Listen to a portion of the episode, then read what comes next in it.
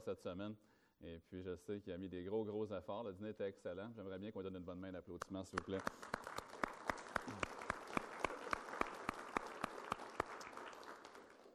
Ecclésiaste chapitre 4.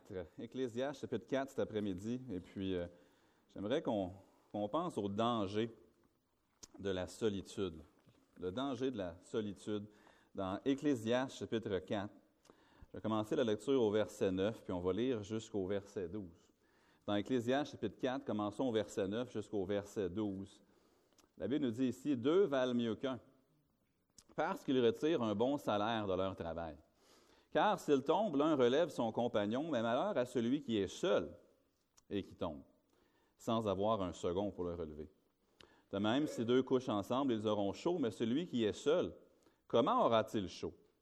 Et si quelqu'un est, plus fort qu'un seul, les deux peuvent lui résister.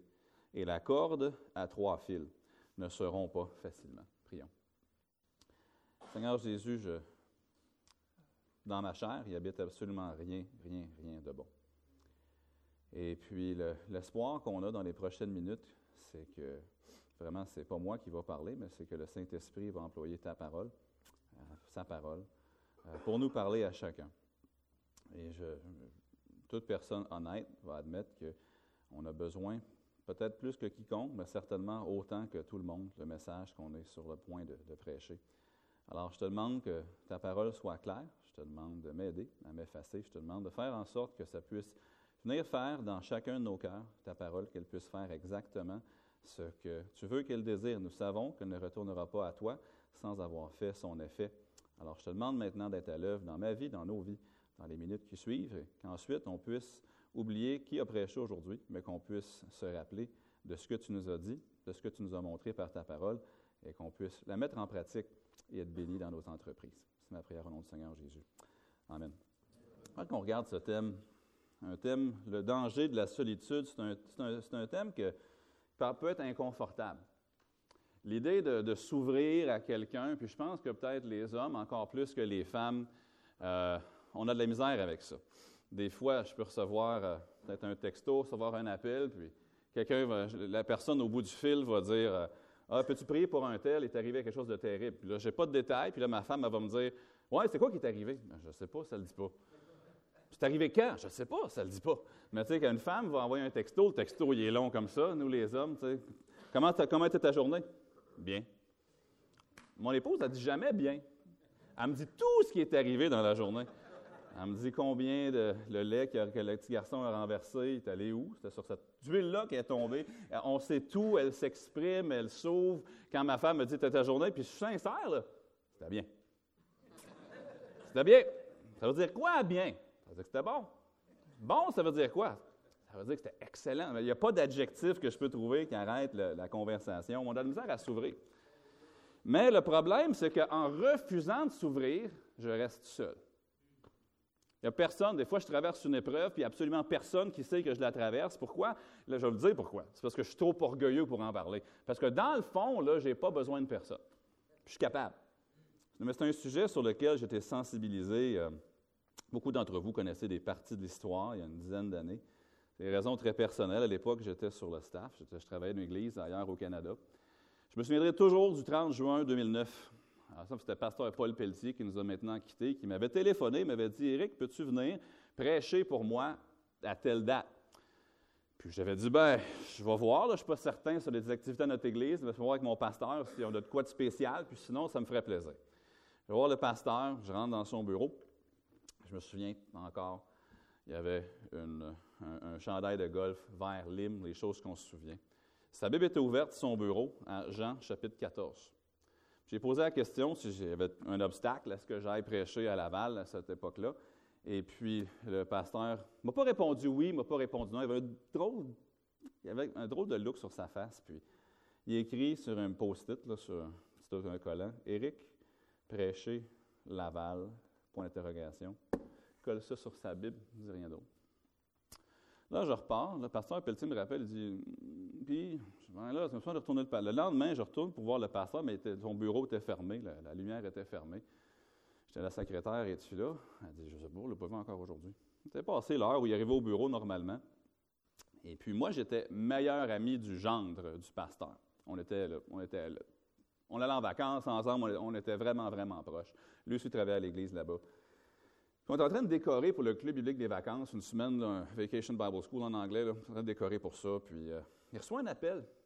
C'était un autre, quelqu'un dans l'église qui lui dit euh, commence à, conduire sur la route Taunton. C'est un peu comme, mettons, le boulevard Tachereau pour, pour la région là-bas. Puis juste, va en direction est, je vais te rencontrer. C'était bizarre. Puis il commence à aller en direction est, puis je mets la manière qu'il était parti, je savais qu'il y avait de quoi qu'il n'allait pas. Là, moi, je, continue mes affaires, finalement. J'habitais à 8 minutes de l'église, j'appelle ma femme, je dis Tu veux que je te ramène quelque chose de chez Tim, euh, chez Tim Horton? Elle dit Ouais, une soupe, ça serait, une soupe à l'oignon, ça serait bon. Fait que j'amène une soupe à l'oignon. Tu à la table, le téléphone sonne, c'est mon ami qui, qui était parti. Tout ce que j'entends au bout du fil, c'est C'est correct? Il dit Le pasteur est mort. Je dis Le pasteur est mort? Quoi? Il dit, non, non, il est mort. Il raccroche. Là, je dis à, ma femme, je dis, le pasteur est mort. Elle dit, ah ouais. Elle dit, pas, on était vraiment, on n'a rien dit pendant 45 minutes. Moi, ce que je fais à la maison, je retourne à l'église. C'est vraiment bizarre parce que tout le monde chantait des chants pour enfants, des Corans pour le club pour les enfants, puis tout. Puis il y en avait dans, nous qui savaient que le pasteur était décédé. Puis là, mon ami revient, puis il m'amène dans son bureau, il ferme la porte. Je dis, comment il est mort? Il dit, euh, il a pris sa propre vie. Je dis quoi? Notre pasteur s'est suicidé. Il dit ouais. Finalement, longue histoire courte, c'était qu'il y avait une dame avec qui il avait commis l'adultère qui allait l'exposer. Puis c'est une femme qui était, moi j'étais en charge de l'école chrétienne, c'était la prof de quatrième année, euh, qui était dans le fond, c'était une de mes employées, si on veut dire. Et puis j'étais comme, ah, je ne savais pas quoi dire. Puis vraiment, ça nous a bouleversés tous. Ben, quand, l'homme que tu respectes, ton mentor, celui que tu euh, regardes comme, c'est lui que tu vas chercher conseil, c'est lui qui a prêché ton mariage, c'est lui qui a fait toutes ces choses-là, puis tu te dis comment est-ce que ça peut arriver? Mais dans ce moment-là, le Saint-Esprit m'a rappelé quelque chose. Éric Léveillé, si ça peut arriver à lui, ça peut arriver à toi. Fait que là, je commence à réfléchir à ça, puis j'avais quelques questions. Qu'est-ce qui aurait pu être fait pour éviter que le péché ne gangrène sa vie à lui, puis éviter la douleur que ça allait amener à sa famille, à l'Église là-bas, qui s'est divisée, on comprendra, et à beaucoup d'autres gens. Mais deuxièmement aussi, qu'est-ce qui aurait pu être fait pour qu'il ne se sente pas aussi seul? C'est normal qu'il n'y a personne sur la terre que lui pouvait aller voir pour parler de ses problèmes? Il se sentait tellement isolé là, que le seul échappatoire qu'il pouvait trouver, c'était de s'enlever la vie. Je ne dis pas qu'il y a qui que ce soit qui projette ça ici, mais c'est pas bon d'être seul. C'est pas bon d'être isolé. Je comprends bien que son péché aurait, dans son cas précis à lui, probablement exigé qu'il démissionne. Ça aurait certainement causé des dommages à l'Église, là-bas, au corps de Christ. Mais au moins, les dommages à sa famille puis à tout auraient été amenuisés l'année passée, il y a un jeune pasteur que je connais, encore dans une autre région du Canada, qui a dû quitter le ministère. Euh, lui, il travaillait dans la construction en même temps que pasteur bivocationnel. Et puis, euh, il a, lui, c'était construire une maison sur un camp. Il y a un camp là-bas, et puis il y a un grand, grand, grand terrain, puis il s'est bâti une maison sur le camp, un peu comme si quelqu'un allait se bâtir à Lennoxville sur le, terrain du camp Hébron, mettons, dans, ils ont, 70 hectares là-bas, il y a pas mal d'espace qu'ils n'utilisent pas à ce camp-là. Puis c'était bâti une maison, puis une autre famille qui était aussi dans le ministère qui avait fait la même chose. Les deux se bâtissent des maisons sur euh, le terrain qui appartient techniquement au camp, éloigné des buildings, puis tout, là, mais quand même là. Et puis, ils servaient le Seigneur dans deux églises différentes, les deux couples qui habitaient dans ces maisons-là. Puis, finalement, ce qui est arrivé, c'est que mon ami, il s'est réveillé vers minuit, puis il voit que sa femme n'est pas dans le lit à côté de lui. Il se dit, mais qu'est-ce qui se passe? Il se lève. Puis là, il dit ben, peut-être que tu allais prendre une marche, c'est un peu étrange. Finalement, il se rend au bâtiment principal, là où ils font les, repas, puis où ils ont aussi des activités, des jeux qu'ils jouent. Et puis il regarde par la, fenêtre. Puis il voit sa femme à lui qui est en train d'embrasser l'homme de l'autre couple. Il dit rien, il prend son téléphone, puis il commence à, aller filmer pour avoir une preuve. Il dit rien, il les interrompt même pas, il retourne chez lui, puis il attend que sa, femme arrive, elle se recouche. Là, il, la confronte avec ça. longue histoire courte, deux familles brisées, deux hommes sortis du ministère. Un sont maintenant en procédure de divorce et l'autre, ils ont dû déménager à des centaines de kilomètres pour essayer de, je par la manière des hommes, refaire leur vie. Maintenant, ça, c'est arrivé là-bas, mais ça pourrait arriver ici.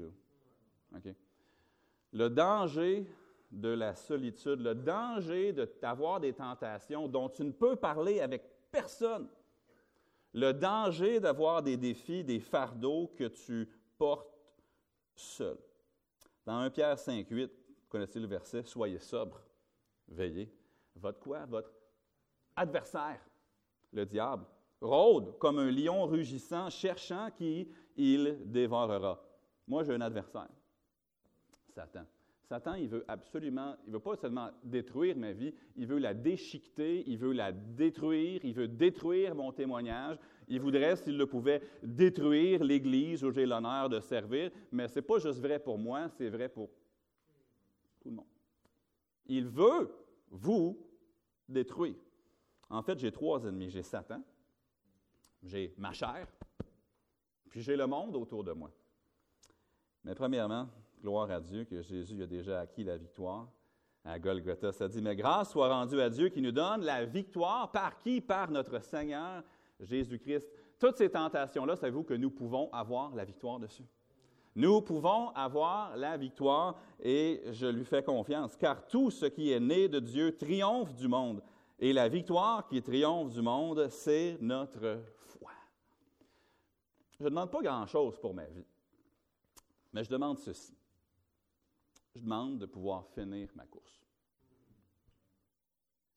Je ne demande pas là, que ma biographie soit écrite. Je ne demande pas, elle ne sera, pas, je vous le dis tout de suite, là, elle ne le sera pas. Puis si elle l'est, ne l'achetez pas. Mais elle ne sera pas écrite. Il n'y aura pas un film, ça se fait sur ma vie. Il n'y a jamais un jour où Benoît Carrier ou un de ses grands arrière petits-enfants va se dans une conférence. J'ai lu une citation d'Éric Léveillé qui disait Ça n'arrivera pas. Ça n'arrivera pas. Il n'y a jamais personne qui va dire C'était-tu Piper ou Léveillé Ça ne va jamais, jamais arriver. OK? Mais j'ai la victoire. Puis j'aimerais recevoir la couronne qui m'est réservée. Mais je vais vous dire, là, j'ai les meilleures chances d'obtenir cette couronne-là si vous m'aidez à l'obtenir. Et vous, vous avez de meilleures chances d'obtenir cette couronne-là si je vous aide à l'obtenir. Veillons les uns sur les autres. Remarquez dans Ecclésias, chapitre 4, le verset 9, ça nous dit Deux valent mieux qu'un. Pourquoi? Parce qu'ils retirent un bon salaire de leur travail, mais le principe deux valent mieux qu'un. J'ai eu souvent la preuve de ça à, bien des niveaux. Il y a des choses que j'aime pas faire dans la vie. Moi, quand tu as un ami, puis ton ami, il, dit euh, Tu veux-tu m'aider à déménager Ma première question, c'est Est-ce que tu as un piano? Ça, ça change la donne. Ouais, je t'aider à déménager. Ouais, ma, ma, femme en a deux, elle en a trois. Ah, je me sens pas bien aujourd'hui. Mais quand, j'ai déjà essayé de quelqu'un à deux, c'est de déménager un piano. C'est pas une bonne idée. Ok? Je vous le recommande pas, à moins d'avoir des straps puis d'être professionnel ou de savoir ce que vous faites. Mais un piano, ça se bouge à quatre, à cinq. Mais il y a quelque chose de plus dur que de déménager un piano, c'est de rester pur en 2017. 2018 s'en vient. Ça, autant ça peut prendre deux, trois, quatre, cinq personnes pour déménager un piano. Moi, je crois qu'on se donne de meilleures chances de rester pur si on est deux, trois, quatre ou cinq à essayer. D'avoir des gens avec qui on peut être sincère, des gens envers qui on peut être redevable, des gens qui vont nous aimer assez pour nous dire Je pense que tu es sur un chemin glissant. Je t'aime, mais je t'aime trop pour ne rien dire.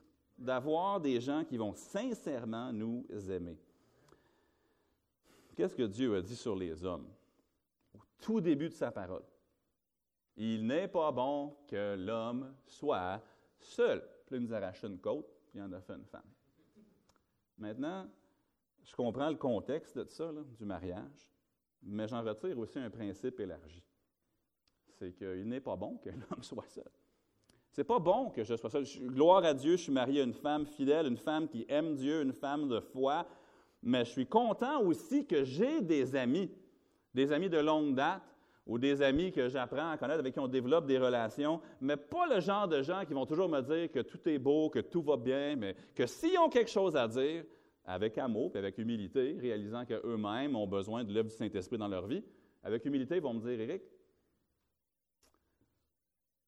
ce que j'ai vu, là, ce que j'ai entendu, es sûr que ça va? Là? Puis ils vont être honnêtes. Évidemment, Genèse 2, 18, ça nous parle du mariage. Mais. Ah, puis oui, Mélissa, c'est une excellente partenaire de redevabilité pour moi. S'il fallait que je passe une journée sans lire la Bible, elle me le dirait. Je t'ai pas vu lire aujourd'hui? T'as-tu lu au bureau? Aujourd'hui, euh, tu sais, il me semble que tu n'avais pas l'air avec nous. Là. Quand tu nous regardais, tu avais l'air à penser à autre chose. Est-ce que tout va bien? À quoi tu pensais? Euh, C'était qui qui était au téléphone? C'est pas parce qu'elle veut me contrôler, ça c'est une partie de l'équation, mais aussi c'est parce qu'elle désire, elle désire savoir que tout va bien. Mais savez-vous pourquoi elle s'inquiète de ça? Parce que quand elle avait 15 ans, son père est parti. Alors, autant j'apprécie, autant je comprends aussi. Mais elle me fait une faveur. Si j'avais une femme qui me demandait jamais où je suis allé, ce ne serait pas bon, ça. Si jamais elle ne me parlait de ma marche avec Christ, ce ne serait pas bon. Pourquoi? Parce qu'il n'est pas bon que l'homme soit seul. Mais lundi ou mardi, mon téléphone va sonner. Sur l'écran, ça va être écrit Grand Rapids, Michigan. C'est un de mes amis pasteurs qui va m'appeler.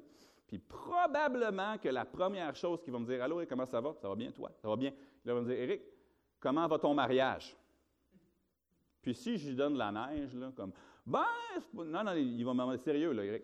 Combien d'heures tu as passé avec ta femme la semaine passée? Il va me le demander. Puis moi, je vais retourner la balle aussi. Il va me demander, Eric, c'est quoi tu as lu dans la parole cette semaine, à part pour préparer tes messages? Qu'est-ce que tu as lu? Il va me demander, tu pries pourquoi présentement? As-tu regardé un film la semaine passée? Le film, là, est-ce qu'il y avait des scènes de nudité dedans? Il va me poser ces questions-là puis moi je vais en poser des semblables. Pourquoi? Parce que nous désirons nous aider. Et je sais que si je lui disais, si j'allais pour lui dire, écoute, tu ne devineras pas ce que j'ai fait. Il y avait un film, ma femme était partie se coucher, puis pourrait dire ce qu'on veut. Là. Si je lui disais, il m'aimerait assez pour me rappeler que c'est un péché, puis il ferait tout en son pouvoir pour m'aider à me mettre en, règle avec le Seigneur.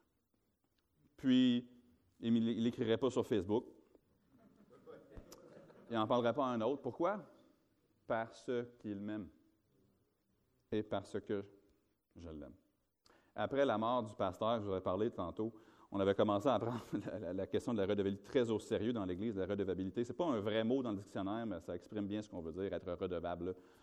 Et puis, euh, on avait demandé à tous ceux qui travaillaient à l'Église d'installer un programme. Puis là, je ne juste pas de le faire, mais ça s'appelle Covenant Eyes. Ça veut dire que tu as un partenaire de redevabilité qui, tous les lundis, reçoit un courriel qui explique en détail ce que tu as fait sur le net. Pas, pas la liste de tous les sites, mais si tu as visité un site qui est douteux, c'est écrit, puis il va te le confronter là-dessus. Et puis, euh, ce n'est pas un filtre. Un filtre, ça bloque ça. Ça fait juste donner un rapport sur ce que tu as fait. Pourquoi? Parce que dans le moment, on était extrêmement préoccupés, puis c'était bon, que ça ne se reproduise c'est important. C'est pas bon d'être seul. Cherchez Galates chapitre 6 avec moi. Galates 6, on a déjà fait référence à une couple de fois déjà aujourd'hui. Mais dans Galates chapitre 6, puis le verset 1, ça dit Frère, si un homme vient à être surpris en faute, maintenant, généralement, nous, ce qu'on va faire, c'est qu'on va en parler, n'est-ce pas? Hey, psst! T'as entendu? Arrêtons ça. Ça arrête ici.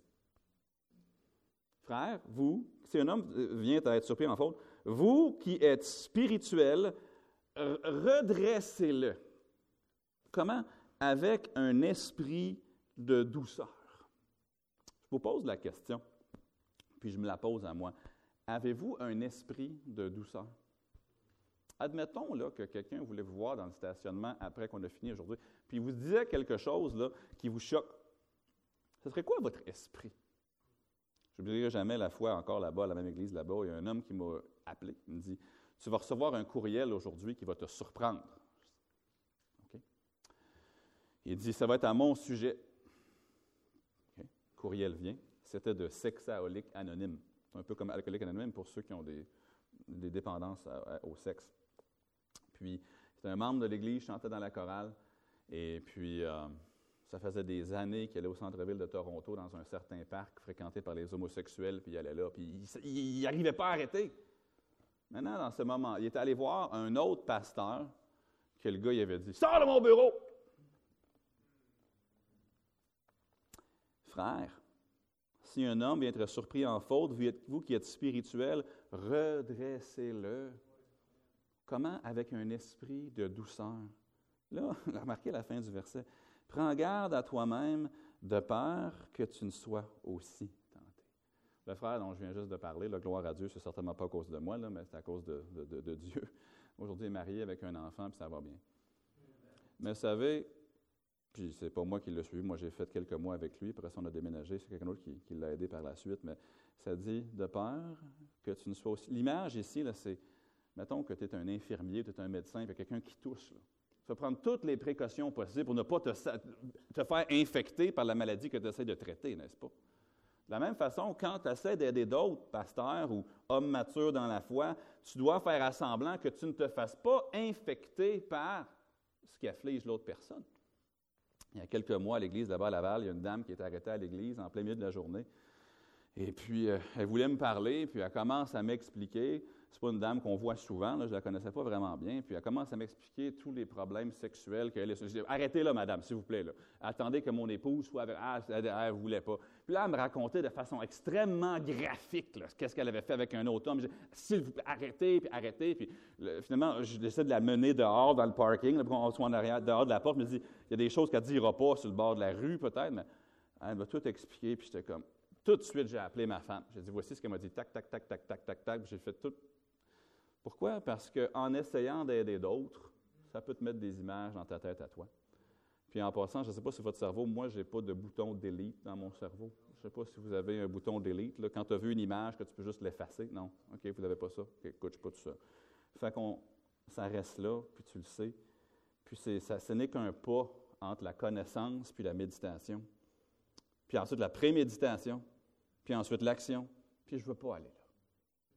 Mais j'aime avoir des amis avec qui je peux me confier, puis être redevable. Prends garde à toi-même, Éric Léveillé. Pourquoi? Parce que tu pourrais être tenté également. Même en, aidant les autres, il faut être prudent, ne pas être tenté en essayant d'aider les autres, on doit le faire, pas avec fracas, pas avec colère, pas avec médisance surtout, mais ça dit avec un esprit de douceur. Deux valent mieux qu'un pourvu qu'ils sont, deux, sont doux. OK? S'il y en a un qui va aller trahir l'autre, pas bon. Mais j'ai confiance que ça n'arriverait pas ici. Qu'on a un esprit de douceur, qu'on désire se redresser, s'aider les uns les autres. Dans Proverbe 10, 12, ça dit La haine excite des querelles, mais l'amour couvre les fautes. Je ne suis pas en train de dire qu'il n'y a jamais de conséquences au péché. Je ne peux pas dire qu'on peut, qu'on peut enlever toutes les conséquences, non. Mais on peut couvrir la faute. Ça, c'est un avantage d'aller à la guerre en gang. Savez-vous, à Montréal, moi j'habite sur l'île de Montréal, savez-vous qu'il y a des gangs de rue?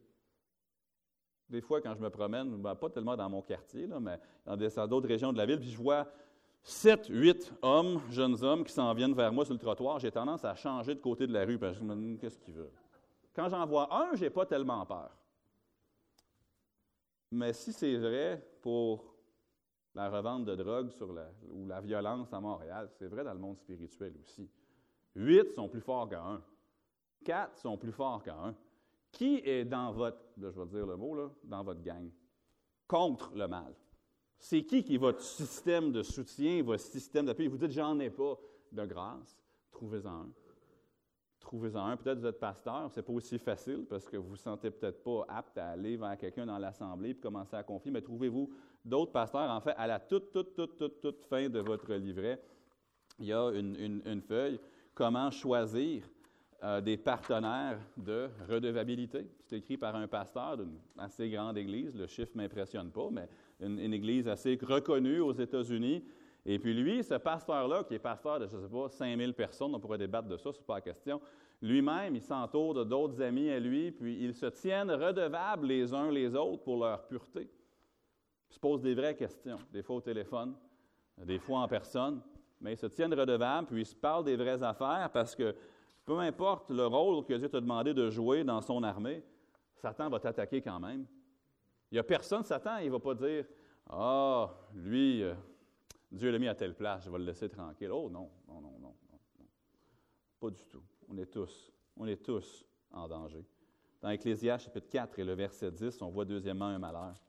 Ça dit, pas seulement l'avantage d'être deux, mais remarquez au verset 10, ça dit, car s'il tombe, l'un relève son compagnon, mais malheur à celui qui est seul et qui tombe sans avoir un second pour le relever. Vous connaissez sans doute aussi bien que moi l'histoire de David, un homme selon le cœur de Dieu.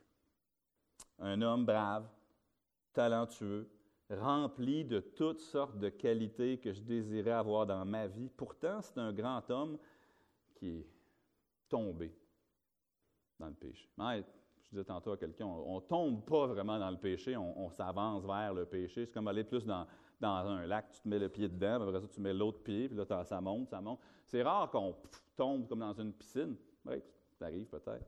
Mais cet homme-là est tombé dans le péché. Pourtant, on connaît l'histoire. Ah, c'est le temps de l'année où les rois partent à la guerre, mais moi, ça ne me tente pas. Moi, j'ai vaincu Goliath. Souvenez, les enfants? Aussi, il y avait une chanson, si vous regardez, si vous allez voir sur Spotify, elle est peut-être encore là. Saül a tué ses mille, puis David a tué ses dix mille. Je n'ai pas besoin de la guerre, moi. J'ai fait ma part. J'ai fait ma part. Aussi, j'ai combattu des Philistins. Euh, c'est moi qui a pris la ville de Jérusalem, la ville de Jébus, puis l'a enlevé des Jébusiens, puis j'en ai fait la capitale. Là, on est dedans. Allez à la guerre, moi je reste. Puis là, il fait quelque chose qu'on ne devrait pas faire en tant qu'homme. Il commence à être actif en plein milieu de la nuit. À moins de travailler de nuit, je comprends ça, là, mais si vous êtes sur Internet à 2-3 heures le matin, pas sûr que c'est généralement. Des fois, ça peut être pour, euh, de bonnes raisons, mais, souvent, ce ne l'est pas. Personnellement, j'ai une politique à la maison que si ma femme va se coucher, je ferme mon ordinateur. Parce que, je ne sais pas, pour vous, nous, ça arrive souvent qu'on entend des histoires de couple, que des choses sont arrivées. Puis je ne voudrais même pas que l'idée lui passe par la tête. Je me demande qu'est-ce qu'Éric fait en bas sur son laptop. Je ne voudrais même pas qu'elle se pose la question. Des fois, ça arrive que j'ai quelque chose à faire tard. Je dis, chérie, il faut que je finisse telle, telle, telle affaire. Fait que c'est ça que je fais. OK, Eric, elle me fait confiance. Mais je ne veux pas. Je veux même pas aller vers là. Mais David s'est levé en plein milieu de la nuit, il marche sur le, bord, sur le toit, puis il voit une belle femme. Puis il regarde. Elle est en train de se baigner, puis il dit C'est quoi son nom, elle? Bathsheba. Hmm. Puis il regarde. Il a fait venir. Couche avec. Comme elle adultère avec elle. On connaît l'histoire travers tout ça, David a un ami, par exemple. Si je vous demandais c'était qui le grand ami de David, vous allez me répondre que c'était Jonathan. Mais Jonathan, il est mort, lui, ça fait des années sur les montagnes de Gilboa. L'ami dont je vous parle, ce n'est pas Jonathan, c'est Nathan. Nathan est envoyé par Dieu, c'est un prophète, puis il va voir, il va voir David, puis il lui raconte ce qu'on pourrait appeler une parabole. Nathan lui dit dans 2 Samuel chapitre 12 et le verset 1, Il y avait dans une ville deux hommes, l'un riche et l'autre pauvre. Puis Nathan commence à lui raconter l'histoire de cet homme riche qui avait plusieurs brebis, mais qui avait pris celle du pauvre pour la, prêter, pour le préparer pour son invité. Puis David est hors de lui, il est furieux. Puis Nathan va lui dire, cet homme-là, c'est toi. ça dit dans 2 Samuel 12, 13 et 14, ça, David dit à Nathan, j'ai péché contre l'Éternel. Et Nathan dit à David, L'Éternel pardonne ton péché. Tu ne mourras point. Mais parce que tu as fait blasphémer les ennemis de l'Éternel en commettant cette action, le Fils qui t'est né mourra. Puis là, je comprends que Nathan parlait de la part de Dieu, que c'était un prophète. Mais Nathan a fait les deux choses qu'un ami devrait faire.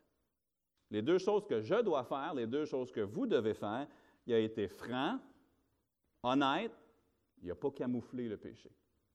Si vous voyez votre ami qui fait le mal, ne dites pas rien. Ce n'est pas, un ami qui ne dit rien. Et si un de vos amis vient vous dire Hey, ce que tu fais, c'est mal, au lieu de dire Ah ouais, as-tu vu la poutre dans ton œil? Non, non, c'est pas. Si, le chapeau te fait, mets-le, comme Pasteur Plante me disait souvent quand j'étais enfant. Pas juste à moi, il disait à tout le monde. c'est pas juste à moi. Mais il le disait à moi aussi. Mais au lieu de lui dire T'es qui, toi? C'est vrai? David dit à Nathan J'ai péché contre l'Éternel. Tu as beau être prophète ou non, là, si tu vas voir le roi et tu lui dis ça, tu peux te faire couper la tête. Nathan ne s'est pas fait couper la tête. Ce qui est arrivé, c'est que David s'est repenti devant l'Éternel. Seigneur, entoure-moi de Nathan dans ma vie.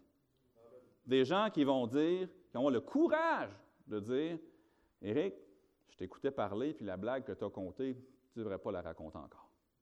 J'aime ça rire. Quand tu aimes rire, des fois tu débordes. Éric, il semble que toi et ta femme, là, je vous voyais à l'église, ça n'avait pas l'air euh, proche, proche. C'est correct? Mais toi, non, non. Seigneur, merci de m'envoyer des Nathan dans ma vie. deuxièmement, il n'a pas juste été franc, honnête, il a aussi parlé du pardon de Dieu.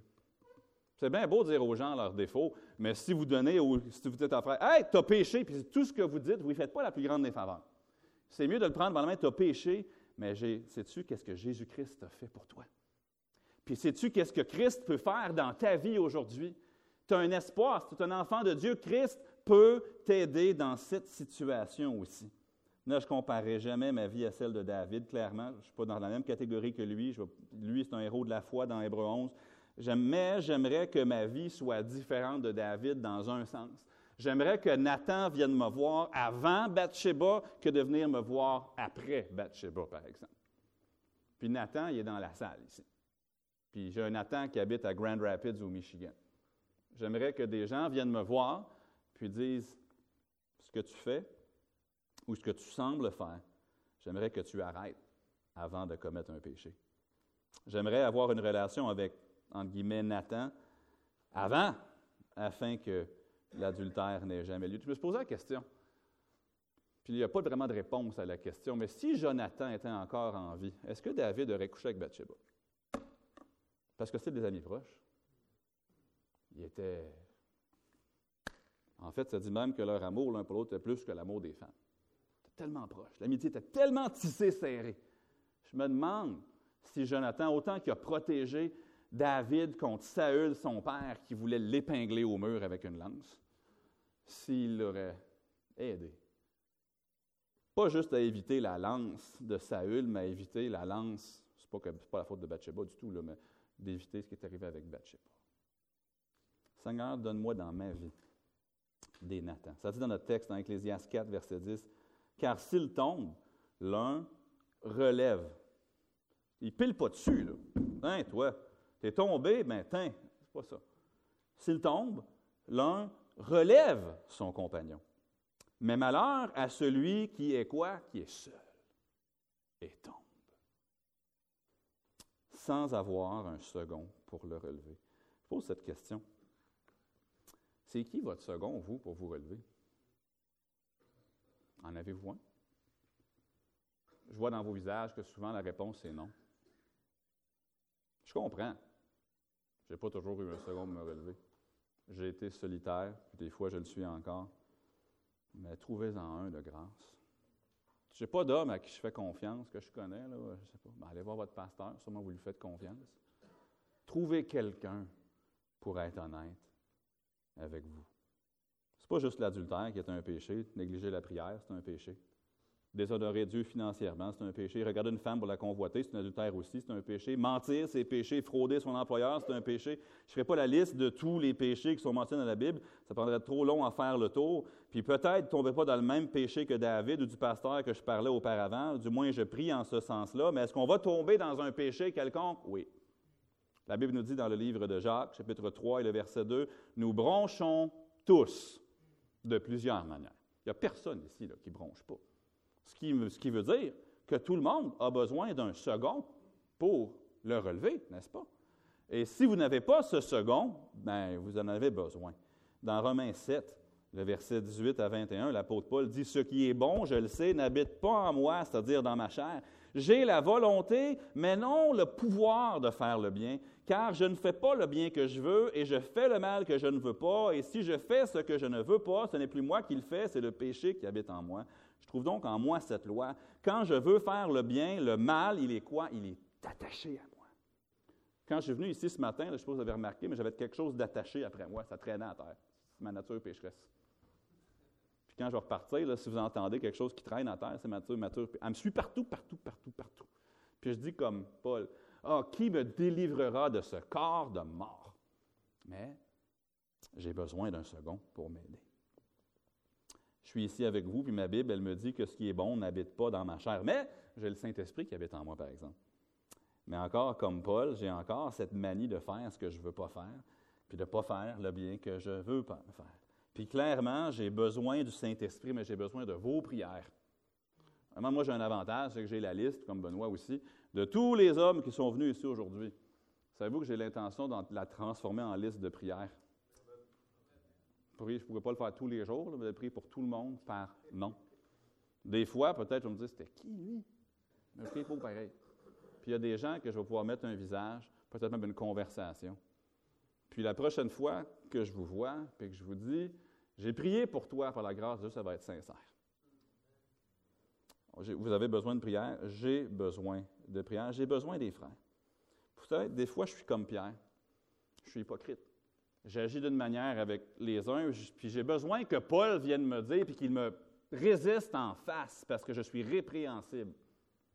Des fois, j'ai besoin de Barnabas pour me dire que j'ai tort, puis que je traite mal Jean-Marc. Des fois, j'ai besoin de l'apôtre Jean qui allait rappeler le mal que Diotrephe me compare à Diotrephe dans cette analogie-là, qu'il faisait dans trois Jean. C'est pas bon que l'homme soit seul. Ne soyez pas seul. Vous êtes marié, gloire à Dieu. C'est un, un, outil euh, pour, pour, vous, pour votre pureté. C'est Dieu vous donner cette relation pour bien des raisons, pour sa gloire, pour illustrer Christ et l'Église, mais aussi pour vous aider à marcher droit pour Dieu.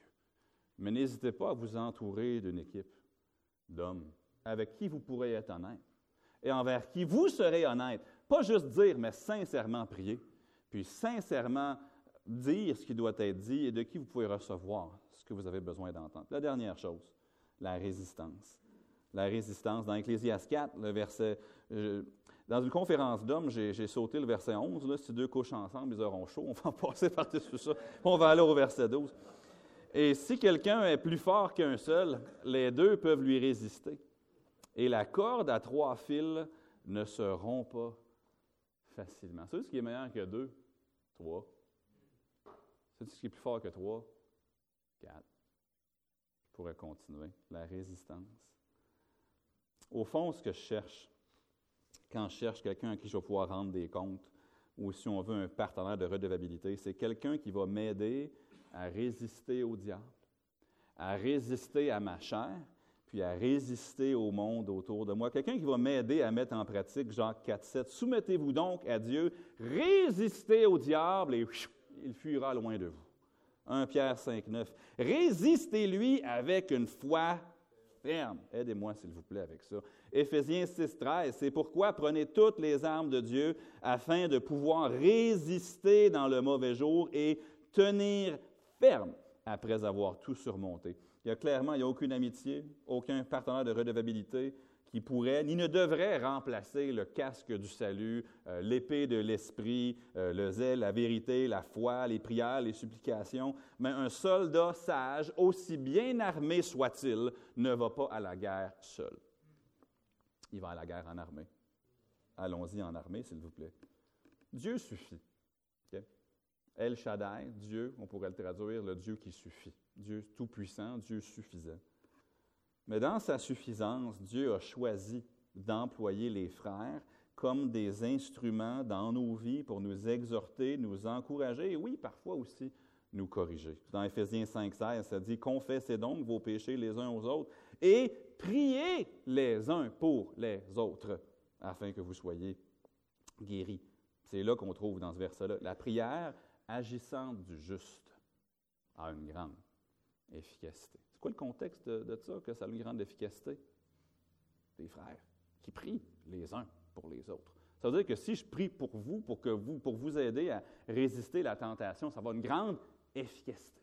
Si Benoît ou un autre ami que j'ai ici, vous tous, priez pour moi, ben ça va m'aider parce que la prière fervente du juste a une grande efficacité. Je veux tenir bon.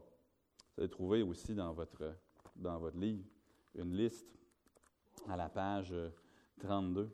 Questions pour développer la redevabilité. Ça vient d'un livre, Rebuilding Your Broken World, puis il y a 26, oui, 26 questions qui sont bonnes. Laissez des gens vous poser ces questions-là. Par exemple, dans quel domaine, vers numéro 4, est-ce que vous résistez à Dieu ces jours-ci? Euh, 11, c'est quoi tu fais pour te divertir exactement? Puis quand la personne est honnête et sincère, ça peut vous aider. Verset 14, euh, numéro 14, pas verset, numéro 14. Ressentez-vous des attaques spirituelles de l'ennemi en ce moment? 12. Comment vont les choses avec votre épouse? Les enfants. Tolérez-vous, numéro 18, des, présentement des conflits non résolus dans le cercle de vos relations? Numéro 16. Quelle est votre condition sexuelle? Êtes-vous tenté?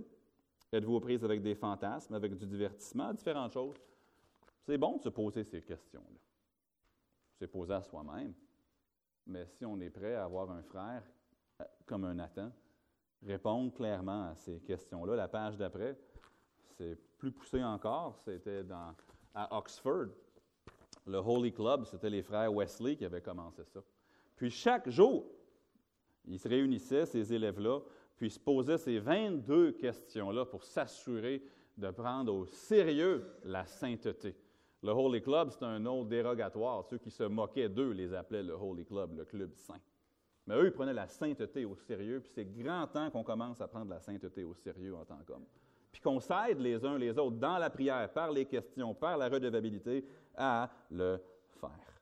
Éphésiens 5, 8 à 11. Autrefois, vous étiez ténèbres et maintenant, vous êtes lumière dans le Seigneur. Marchez comme des enfants de lumière. Le dimanche soir, à notre Église, on fait une étude sur le foyer chrétien. Puis récemment, on est en train de parler, on est en train de parler d'Internet. Puis qu'est-ce qu'on peut faire pour euh, éviter ou pour minimiser les tentations ou les chutes qui, arrivent avec Internet, faire des applications de Éphésiens 5 au niveau d'Internet ou du numérique, des médias sociaux, différentes choses comme ça. Et puis, ce principe-là revenait souvent dans notre étude, que le péché, là, il va se proliférer, il va se propager dans le secret. Des endroits où, personne n'a droit de regard dans cette place-là de votre vie. Il n'y a personne qui ne sait ce qui se passe en telle heure et telle heure dans ta vie.